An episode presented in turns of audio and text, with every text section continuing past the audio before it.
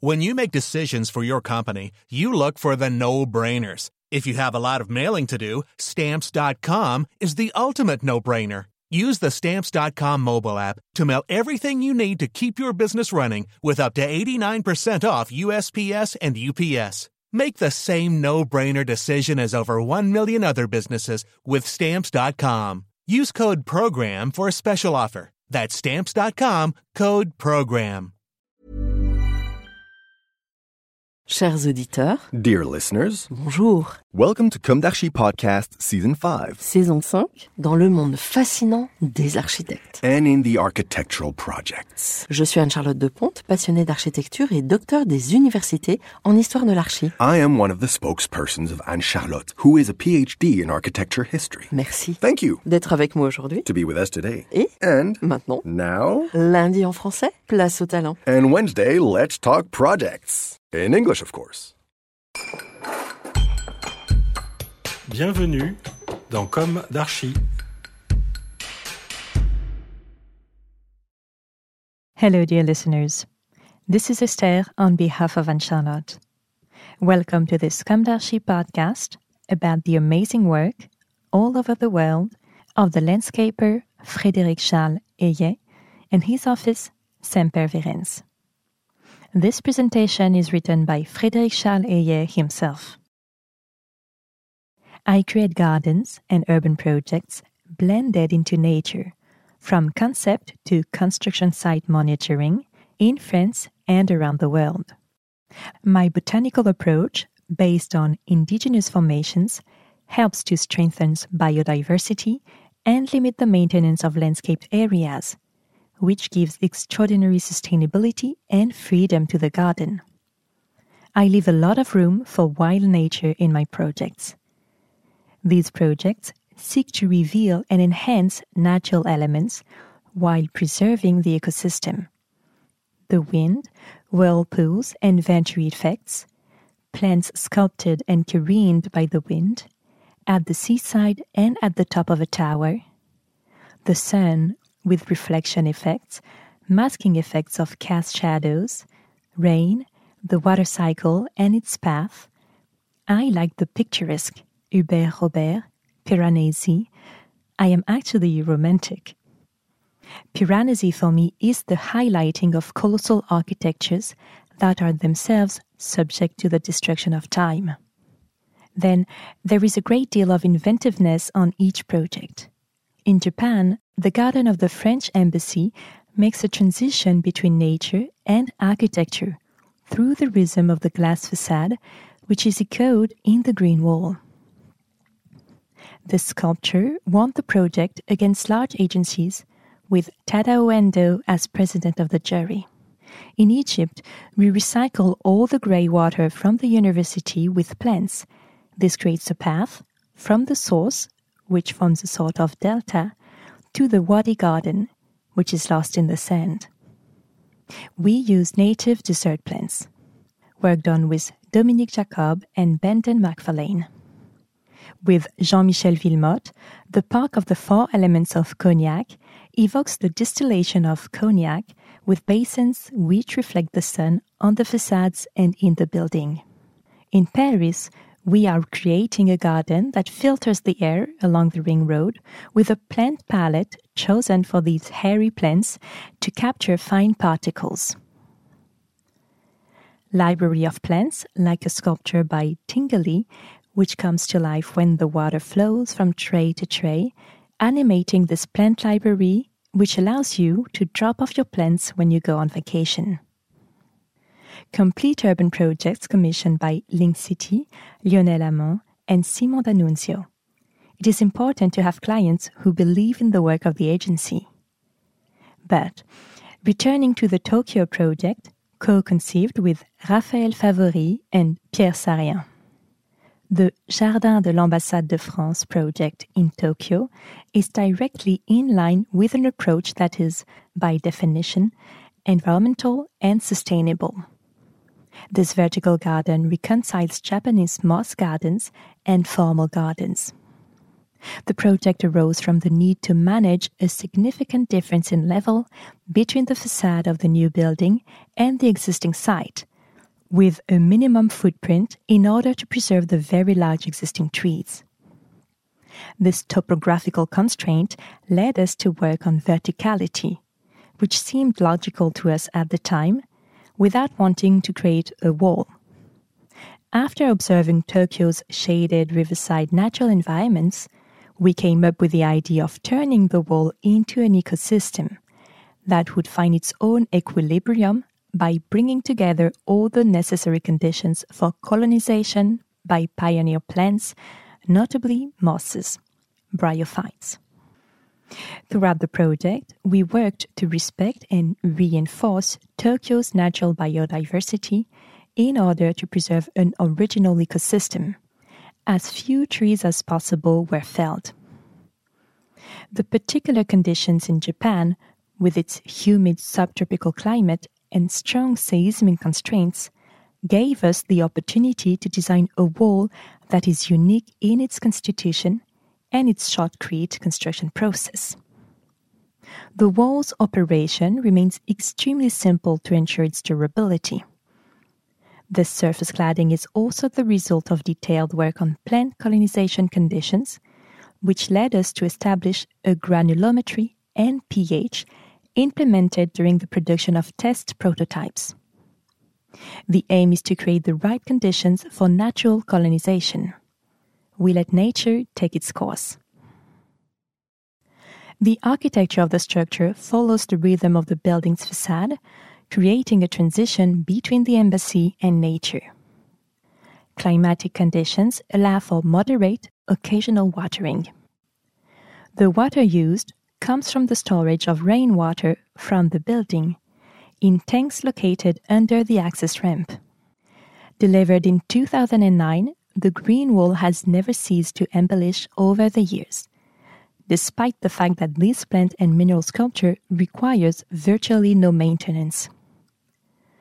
The wall's appearance changes according to the season, with the mineral parts visible in winter and the wall entirely evergreen in summer.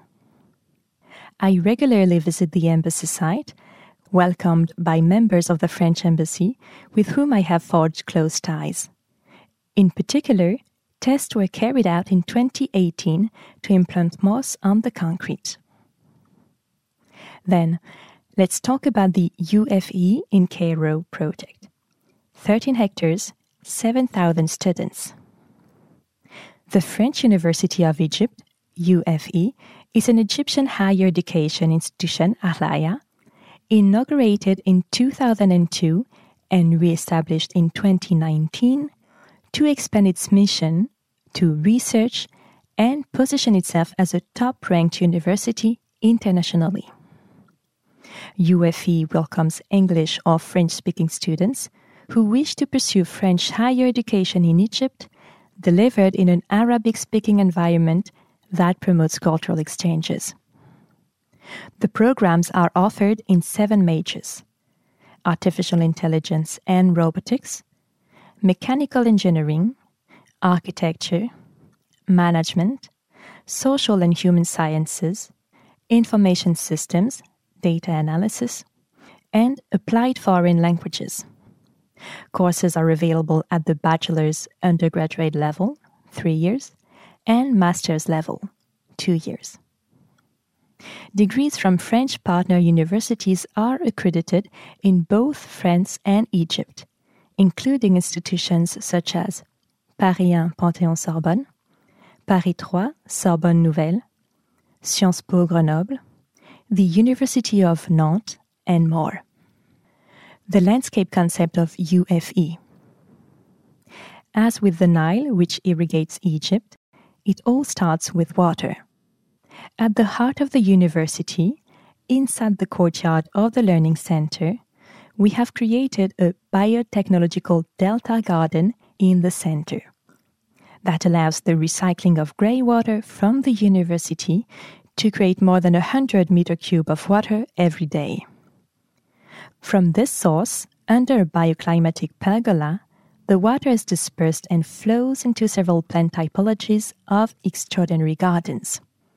The lush, flower bearing, and fruit bearing gardens in the center of the site are planted in a lowered planting bed and wicking bed for the vegetable garden for controlled irrigation to limit water consumption. The alignments of endogenous trees accompany the main circulation areas by reinforcing the shade, the comfort of the site, and protecting the student parking lot. The natural gardens are carved into the earth, imitating the style of wadi and dune landscapes, which offer more than 12 outdoor amphitheaters protected by acacias, trachinias, and palm trees. The gardens of the new French university in Egypt reflect the new relationship between humans and their environment, which is also taught within the complex. Water filtration in each Patheos gardens. The process of filtrating the grey water of the university was a major goal and issue for the success of the landscape project. With this idea, we decided to create in every Patheos water ponds organized with filtration layers that will help grey water used on site to be clean and reused into the general water circuit. More than just an aesthetic and a symbolic composition, it's also a practical landscape. By using the wadi and the oasis vocabulary, we clean used water into the evocation of wild Egyptian identity. As the ancients found strategies to save water at all costs, as moderns, we are using nowadays landscape intelligence to serve the same goal save water and reusing it when it's possible. Transplantation the indigenous desert gardens of Egyptian heritage biodiversity. The landscaping project of the new French University of Egypt is part of the objective of achieving an exemplary layout in terms of native Egyptian plants. This goal could minimize water consumption of plants and reinforce Egyptian native biodiversity that contributed to the scientific influence of the UFE. In order to ensure the sustainability of the development in this very particular context, we wish to set up a particular plant engineering protocol. Indeed, plants from plant nurseries do not have the genetic diversity of a natural formation and are not indigenous and adapted to the difficult conditions of the site. We therefore wish to carry out the plantations of the project partly or entirely from samples taken from similar and nearby sites which are required to host urbanization projects. As part of the landscaping of the future French University of Egypt, a local company will be responsible for collecting plant specimens from the entire construction site with the aim of reintegrating them into the green spaces. Transplantation involves extracting plant specimens of interest for the project, naturally present on the site, by uprooting them and then replanting them in landscaped areas. However, this final step cannot be carried out immediately as the construction site has not yet started. Therefore, while waiting for the landscaping of the future French University of Egypt to take place, the plants will be potted and stored on the plot located to the southeast of the site, near the current university premises. They will also undergo maintenance throughout the storage period.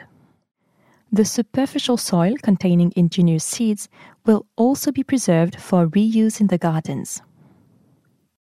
Amphitheater. In order to minimize water consumption, the vegetation of the large amphitheater gardens will be planted with Egyptian xerophilic plants that consume little water. Species within xerophile plantations include plants that favor the pollination of the fruit trees. The proportions of the outdoor amphitheaters mirror those of ancient amphitheaters. Acoustics are enhanced by the natural reverberation of voices on the limestone, as well as on water mirror that provides natural air conditioning for the amphitheater during classes. The following quote from Vitruvius inspired the landscape concept. According to the rules of mathematics and methods of music, they manage to ensure that voices from the stage reach the ears of the audience more distinctly and pleasantly. By designing theaters based on the laws of science of harmony, the ancients increased the sound power of the voice. To conclude, Frédéric Charles Aillet conducted a botanical exploration of natural reserves in the Egyptian desert, verifying hypotheses and creating the planting plan and design for the garden project through constant dialogue with the architects Jakob and MacFarlane. Through the gardens of the university, he wanted to reflect the quality of teaching and also a new, more respectful and sustainable relationship between humanity and its environment. You know what? Frédéric Charles invites you to come work at Sempervirens to bring your talent to the structure, to contribute to the preservation of biodiversity and the enchantment of the world, build new wonders of the world in the continuity of the pyramids, the gardens of Babylon, Mont Saint Michel, the gardens of Versailles, of Vaux-le-Vicomte, a great ambition. Dear listeners, thank you for tuning in. See you next week, and until then, take care. Goodbye.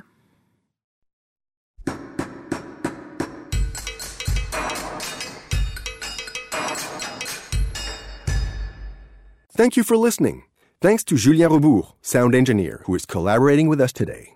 Don't forget to tune in to our previews on Instagram at Com d'Archi Podcast. If you enjoy this podcast, don't hesitate to promote it by giving it five stars and a little comment on Apple Podcast or on your favorite podcast platform. And above all, subscribe to listen to all of our episodes for free. See you soon, and until then, take care of yourself.